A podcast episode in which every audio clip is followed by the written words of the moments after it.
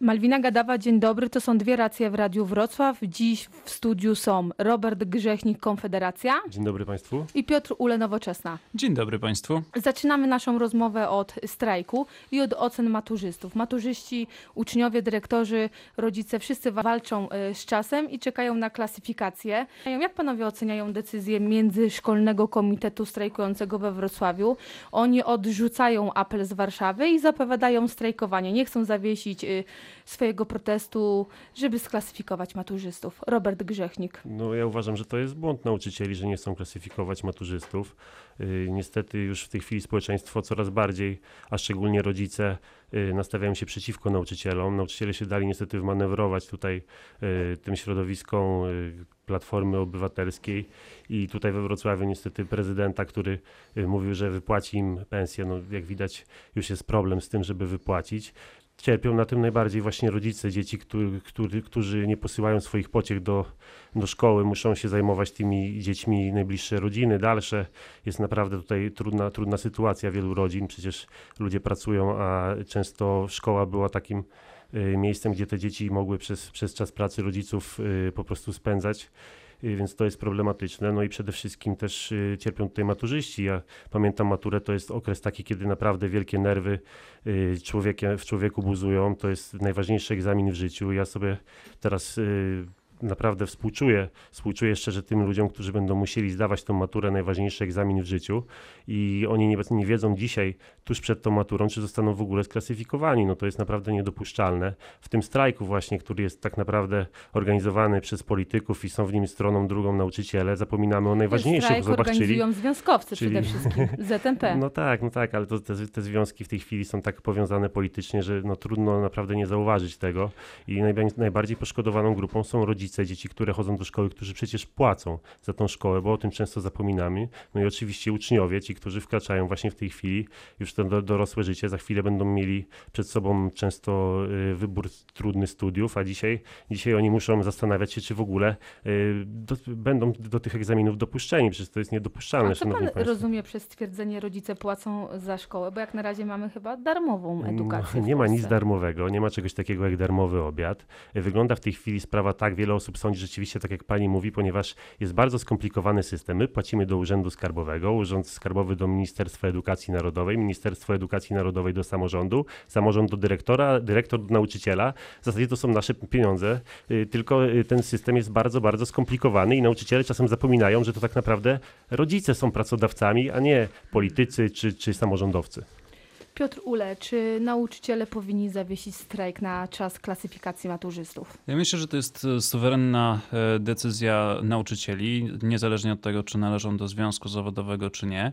E, Ja słuchaczy za Państwa pośrednictwem zapewniam, że taki standard, do którego przyzwyczailiśmy się przy panu przewodniczącym Solidarności, przy panu Piotrze Dudzie i przy przewodniczącym Solidarności Oświatowej, panu Proksie, że rzeczywiście tam ci politycy de facto kierują, czy, czy bardzo mocno wpływają na e, postępowania związkowców, to e, dotyczy w tym momencie tylko i wyłącznie, e, niestety, ubolewam i myślę, że bardzo wielu Polaków ubolewa, dotyczy to tylko i wyłącznie Solidarności. Strajk nauczycieli w tym momencie to jest e, e, st- strajk czy akcja, w którą są zaangażowane setki tysięcy osób i e, jakakolwiek próba zasugerowania, że, że ktokolwiek tymi ludźmi steruje jest dla nich, e, no nie powiem, że obraźliwa, ale na pewno to nie jest coś takiego, co można, e, e, co można spokojnie e, o tym powiedzieć.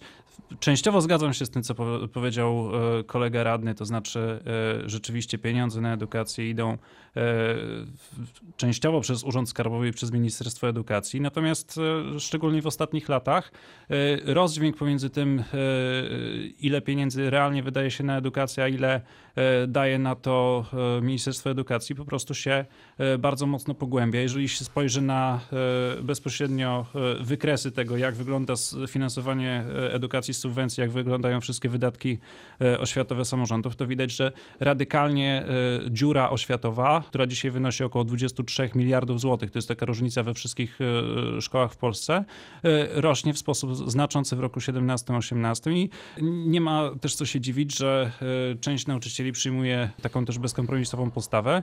Cały czas pamiętam taki list e, od ucznia, który e, mówił, że nauczyciele nie będą mieli prawa mówić, że trzeba walczyć o swoje, że trzeba walczyć o, o własne racje, jeżeli sami w tym momencie e, odpuszczą i ja to rozumiem i szanuję. Natomiast wydaje się, że taka strategia wzięcia na przeczekanie jednak strajkujących nauczycieli, korzystających ze swoich ustawowych, gwarantowanych też w Konstytucji praw, jest nie do końca tym, czego oczekiwaliby Polacy i nie do końca tym, co było zapowiadane w trakcie kampanii wyborczej jeszcze przed 2015 rokiem, e, ze względu na to, że dużo, dużo większe środki znajdują się w innych miejscach, e, to znaczy pojawiają się pomysły e, na różnego rodzaju skomplikowane programy, które e, w prosty sposób mogłyby rozwiązać tę sytuację i zainwestować e, można te pieniądze po prostu w wieloletni rozwój e, innowacji, nauki, po prostu poprawę jakości naszego kształcenia, bo to jest rozwój, to są nasze przyszłe pieniądze i to są też nasze przyszłe emerytury. Oczywiście, że jest to strajk polityczny. Wskazuje na to chociażby to, że y, został właśnie w roku y, wyborczym wszczęty, więc y, tutaj no, nie rozumiem, jak można tego nie zauważać. Być może w tej chwili już rzeczywiście Platforma, Nowoczesna, SLD wycofują się ukradkiem z tego strajku, bo widzą, że już nic nie ugrają, że społeczeństwo jest przeciwko temu strajkowi i dlatego, dlatego te środowiska polityczne zostawiają nauczycieli samych sobie. Jeśli chodzi zaś o pieniądze, no to chyba w każdej branży w zasadzie, którą zajmuje się państwo, są braki, ponieważ oprócz tego, że mamy nauczycieli na przykład w, w, oczywiście w oświacie, których trzeba opłacić, jest jeszcze masa urzędników, y, ministrów y, i wokół tego naprawdę wielu ludzi, którzy czerpią zyski, a w zasadzie nie musiałoby ich być w normalnym systemie, w systemie, w którym y, szkoły działają na, na zasadach urynkowionych. Nie mielibyśmy problemów takich jak dzisiaj, ponieważ nauczyciele, którzy są dobrzy, szliby po prostu do dyrektora po podwyżkę, a nie strajkowaliby. No to Niestety trzeba było taką reformę systemie, wdrażać. o, niestety w obecnym systemie postulujemy to, jeżeli będziemy mieli odpowiednią ilość posłów w najbliższym parlamencie. Większość parlamentarna ma będziemy e, mogli- e, Prawo i Sprawiedliwość, a pan jest chyba w klubie PiS teraz, nie? Ja jestem z Konfederacji, jeżeli pan źle usłyszał, no to może pan jeszcze raz powtórzyć. W klubie Prawo i wie Pan, Sprawiedliwość? co, pan jest samorządowcem od tylu lat. Strasznie mi jest wstyd, że pan nie potrafi rozróżnić y, z poziomu samorządowego od rządowego. To naprawdę już wypadałoby po tylu latach bycia samorządowcem o tym wiedzieć, że to jest wielka różnica. No trudno, już nie Jeżeli będę pan się tłumaczył na, swoich kolegów z Prawa i Sprawiedliwości, nie- nie to rzeczywiście panu- trudna sytuacja nie dla pana, ale nie chciałbym tego tego nie będę panu tego tego tłumaczył szukać, tutaj, bo nie to- mam, nie mam niestety na to czasu. Rozmawiamy uprzejmi. o innym temacie, oczywiście, jestem To uprzejmy. może zostańmy przy wyraz, temacie więc- pieniędzy więc wróćmy i do pieniędzy, wróćmy właśnie. do wątku, o którym pan już y, raczył powiedzieć kilka minut wcześniej. Wynagrodzenia dla nauczycieli, dla strajkujących nauczycieli. Jak miasto powinno rozwiązać ten problem? Bo pamiętamy, jak prezydent Jacek Sutryk wielokrotnie zapewniał, że nauczyciele na strajku nie stracą. Pierwsze, Wiemy już, że nie będzie można im wypłacić pełnych pensji, ponieważ jest to niezgodne z przepisami. Miasto nie powiedziało jeszcze, w jaki sposób będzie chciało wynagrodzić braki pedagogom, w jaki sposób y, powinno wyjść z tej sytuacji. Piotr Ula. Wydaje mi się, że kiedy się spojrzy na to e, z góry jako na szeroki obrazek, to tak naprawdę przestrzeń do tego, żeby w sposób formalny i taki zobowiązujący wszystkich zawrzeć tego typu porozumienie, czy, czy tego typu rozwiązanie, w którym e, nauczyciele otrzymaliby nieco wyższe, czy e, wy- wyrównanie jakiegoś wynagrodzenia, być może mógłby się znaleźć po decyzji e, dyrektorów e, placówek i e, organizacji związkowych na terenie poszczególnych tych placówek oświatowych. Być może coś takiego się może wydarzyć. Na pewno tutaj służby pana prezydenta mają najlepszą informację pod tym kątem. E, Wydaje mi się, że tutaj nie robiłbym burzy w szklance wody i jedyną, o ile dobrze kojarzę, taką formalnie możliwą e, ścieżką do tego, żeby takie środki wypłacić są e, porozumienia e, zbiorowe na poziomie poszczególnych, e, poszczególnych e, jednostek, przy czym e, za każdym razem trzeba zaznaczyć, to nie jest wtedy wynagrodzenie za strajk, to jest wtedy ewentualnie różnego rodzaju, może być to dodatek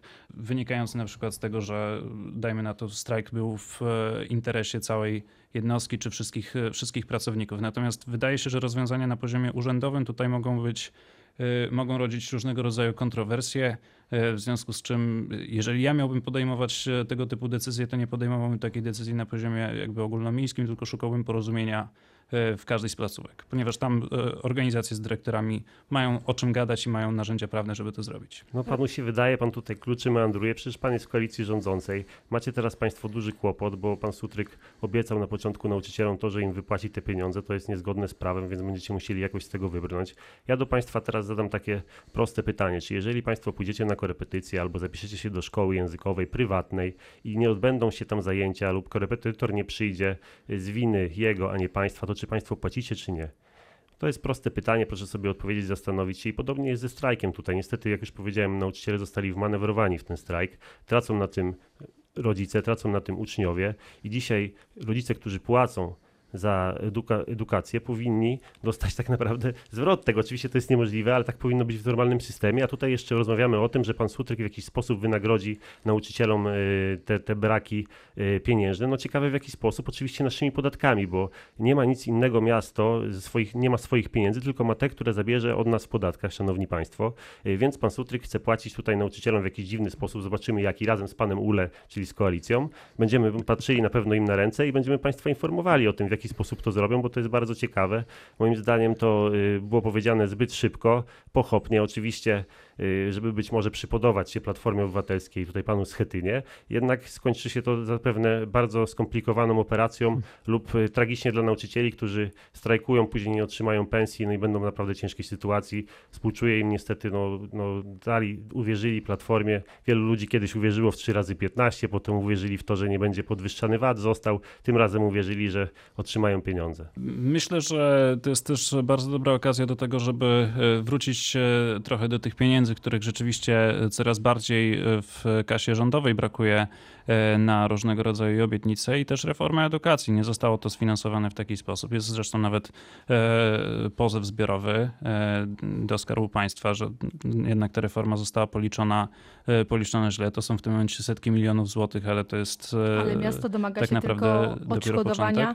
10 milionów złotych. Miasto mówi o tym, że wydało na reformę edukacji 100 milionów złotych, jednak w sądzie będzie się domagało tylko 10 milionów E, złotych. Ja odbieram to jako pewnego rodzaju taktykę sądową. No, wystarczy spojrzeć na, na historię naszych rozliczeń, na, na wysokość subwencji, na wzrost wydatków oświatowych, szczególnie w ostatnich dwóch latach, które e, dotyczą wprost dostosowywania placówek do potrzeb czy reformy, czy nowej organizacji. To jest raz, a dwa, no, nowej organizacji samych nauczycieli, bo de facto na to tych etatów w tym momencie e, trochę jest więcej niż samych nauczycieli. Trochę tych nauczycieli e, też brakuje, więc to po prostu fizycznie kosztuje dużo. Etatów jest więcej, subwencja tak naprawdę bez, e, pozostaje bez większych zmian, a jeszcze w tym momencie funkcjonujący dzisiaj rząd, którego, który współtworzy klub, w którym jest kolega radny, od czego bardzo się serdecznie zapiera, przedstawia, przedstawia, no, przedstawia, przedst- faktów, przedstawia cały szereg propozycji, które rozwalają budżet i to rozwalają budżet nie tylko państwa, ale też rozwalają budżet Wrocławia, bo jeżeli wszystkie elementy z tej tak zwanej piątki Kaczyńskiego zostaną wprowadzone, no to jest 200 milionów złotych mniej we wrocławskim budżecie co roku i to będzie rosło, bo ten e, wpływy z podatku PIT e, po prostu też będą rosły, a e, przypominam, że różnica w tym, ile więcej dokładamy, bo to jest praktycznie drugie tyle do subwencji oświatowej na utrzymanie naszych szkół, to też jest grube kilkaset milionów złotych i w tym momencie trzeba zachowywać się po gospodarsku i zastanawiać się jeszcze nad tym, jak systemowo to może funkcjonować, kiedy mamy systemowe niedofinansowanie i dziurę edukacyjną na poziomie 23 miliardów złotych. Bez rozwiązania tego nie zbudujemy edukacji, która e, będzie funkcjonowała w przyszłości i zbuduje naszą gospodarkę opartą na wiedzy. Tego przecież Robert chcemy. Grzechnik jednym zdaniem, Ja gmina Wrocław koniec, gdyby- gdyby- dobrze robi czy nie, idąc do sądu? Gdyby te ko- koszty wynikały, wynosiły 100 lub 200 milionów, to gmina poszłaby i prosiła o 100 lub 200 milionów, więc tutaj widocznie jest niedoszacowane 10 milionów. Jeżeli taka kwota rzeczywiście była potrzebna, to jestem za tym, żeby otrzymać te pieniądze, ale uważam, że pójście do sądu tylko i wyłącznie y, znowu obarczy podatników, bo przecież my płacimy także za te sądy. Pan Ule lekką ręką wydaje pieniądze, miasto lekką ręką wydaje pieniądze na bzdury, miliony różnych rzeczy, które nie są potrzebne. Podam Państwu przykład. Ostatnio mieliśmy y, dokument, w którym pytano dzieci o preferencje transportowe, 300 tysięcy złotych lekką ręką, pan Ule bronił tego. No jest tyle rzeczy naprawdę, które można by było uniknąć, głupich y, po prostu wydatków niepotrzebnych. Tutaj się wydaje, ale jak już rząd zrobi coś złego, no to oczywiście jest, jest w tej chwili jak, tylko i wyłącznie argument, żeby, żeby uderzyć. To jest walka polityczna, tracimy na tym my, wrocławianie i skończmy z tym, drodzy Państwo, zacznijmy wybierać opcje, które dbają o nasze finanse. I tu też y, kończymy naszą rozmowę. To były dwie racje w Radiu Wrocław. W studiu dziś Robert Grzechnik, Konfederacja. Dziękuję, bardzo. pięknie. I Piotr Ule, Nowoczesna. Dziękuję bardzo. Dziękuję Dobrego bardzo. życzę.